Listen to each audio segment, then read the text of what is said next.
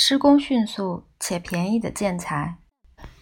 钢筋混凝土就是这样的建材，每吨一百英镑的价格绝对是世界上最便宜的建筑材料，加上非常适合机械化工法，使得建筑成本还能再往下压。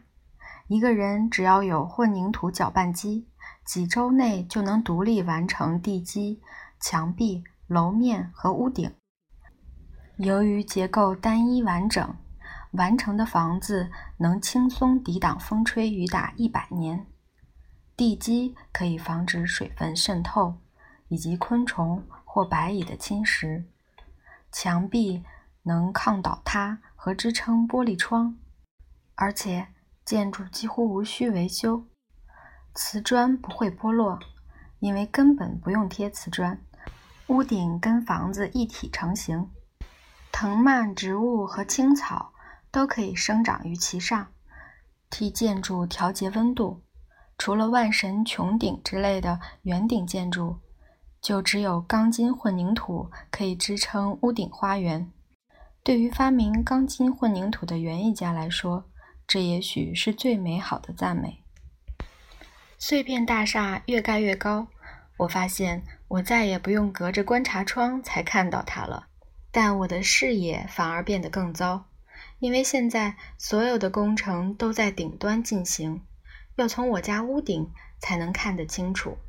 于是我很快养成习惯，每天早晨都会到屋顶上，一边享受咖啡，一边观察碎片大厦的进度。我开始用粉笔在我家的烟囱上记录它的高度变化。只见那楼层越来越高。根据我的计算，建筑工人最快时。几乎几天就盖好一层楼。工人能做到这一点，靠的是不断的浇筑混凝土。水泥车把混凝土运到工地，然后灌入建筑最顶端的板模中。板模依据楼层的大小和形状搭成，里面先架好钢筋作为水泥大楼的骨架。楼面浇筑完成后，就卸除板模往上搬。预备浇筑下一层楼面，如此不断重复，碎片大厦也越来越高。据我估算，成长速度为每天三米。最神奇的是，我觉得这个循环似乎能永远持续下去。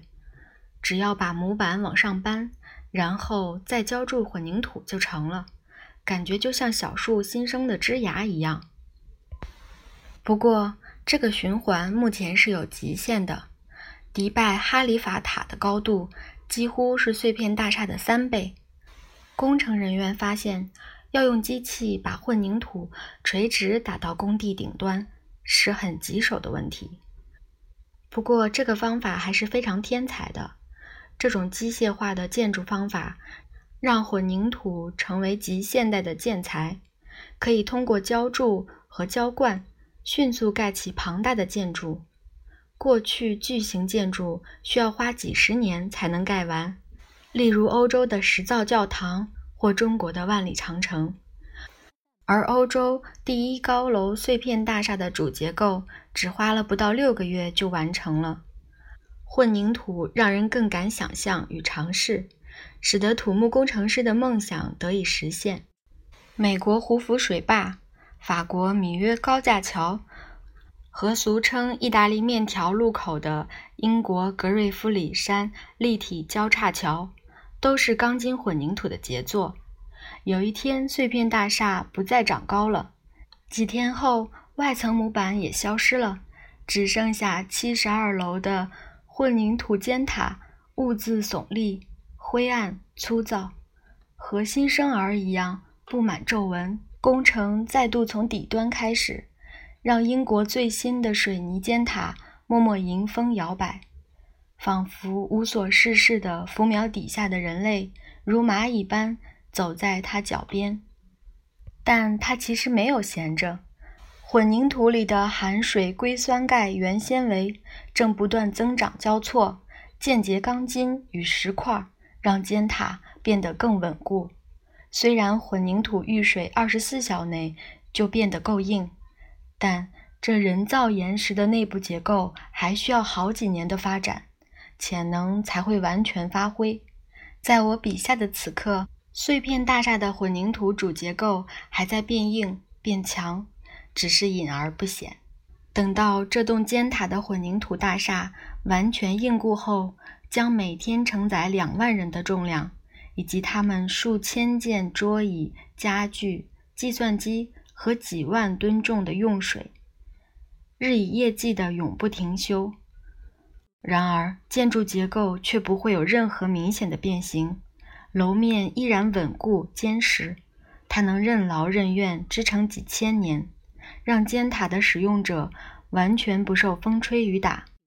当然，前提是有人妥善养护，因为钢筋混凝土虽然声誉卓著，但确实需要养护。事实上，它的弱点。正好是它的长处，也就是钢筋混凝土的内在结构。一般来说，钢筋混凝土内的钢筋暴露在风雨中是会生锈的。混凝土内的碱性成分会在钢筋外表形成一层氢氧化铁，成为保护膜。不过，随着时间拉长，建筑磨损、蚀和常年热胀冷缩，会让混凝土出现小裂缝。这些裂痕让水分渗入，而水分一旦冻结就会膨胀，导致裂痕加深。这种磨损和侵蚀是所有石造结构的宿命，也是山的宿命，也就是风化侵蚀的原因。为了防止石材和混凝土结构受到损害，这种建筑每五十年就得养护一次。不过，混凝土还会遇到一个更严重的威胁。就是大量的水渗入混凝土，开始腐蚀钢筋，导致铁锈在混凝土内扩散，造成更多裂痕，破坏整个钢筋结构。盐水更容易造成这种伤害，因为它会破坏氢氧化铁形成的保护膜，让钢筋大量锈蚀。寒冷地区会以撒盐清除积雪和结冰。所以，当地的混凝土桥梁和道路经常接触到盐，特别容易受到这种长期破坏。伦敦汉默斯密高架道路的混凝土最近也发现了这类锈蚀。全世界有半数建筑是混凝土结构，这使得养护成了大工程，而且越来越重要。更糟的是，许多混凝土建筑都位于我们根本不想造访的地方，例如。连接瑞典和丹麦的松德海峡大桥或核电厂内部，遇到这种情形，混凝土最好能自养护和自愈合。这种混凝土现在有了，虽然还是在起步阶段，但已经证实有效。自愈合混凝土来自科学家的发现，他们研究生活在极端环境下的生物，结果发现了一种细菌。它们生活在火山活动形成的强碱湖泊底部，这些湖泊的酸碱值为九到十一，这个碱度会灼伤人类皮肤，因此不难想见，科学家之前一直认为这些硫磺湖里不会有生物。然而，详细调查发现，生物的适应力远高于我们的想象，如嗜碱细菌便能生活在这类环境中。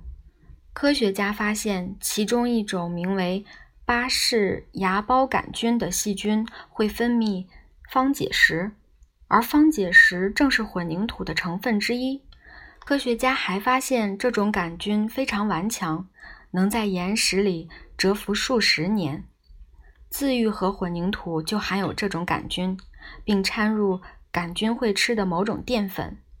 这些杆菌平常处于蛰伏状态，被含水的硅酸钙原纤维包围。但当混凝土出现裂缝时，这些菌就会重获自由，遇到水便会醒来，开始寻找食物。它们吃掉混凝土里的淀粉后，就会生长和繁殖，并分解方解石。方解石是碳酸钙的一种。和混凝土间结后会形成矿物结构，把缝隙填满，使缝隙不再扩大。这个方法可能属于听起来不错，不过实际上行不通的那一类。但没想到真的管用。研究显示，龟裂的混凝土经由这种杆菌处理之后，强度可以恢复九成。目前科学家正在开发这种自愈合混凝土，希望在实际的工程结构上应用。另一种含有生物成分的混凝土叫做透水混凝土。这种混凝土非常多孔，天然细菌可以占据其中。这些细孔能让水穿透，因此不太需要排水系统。混凝土内的细菌还能分解油污和其他污染物，因此有净水功能。现在还有一种混凝土布料，叫做水泥帆布。这种材料可以卷成一桶，只要加水就能固定成你想要的形状。虽然水泥帆布非常适合雕塑，但它最大的用途可能是救灾。只要空投几捆水泥帆布到灾区，搭建成临时住所，几天之内形成一座防雨、防风和防晒的临时城市，让救灾工作得以进行。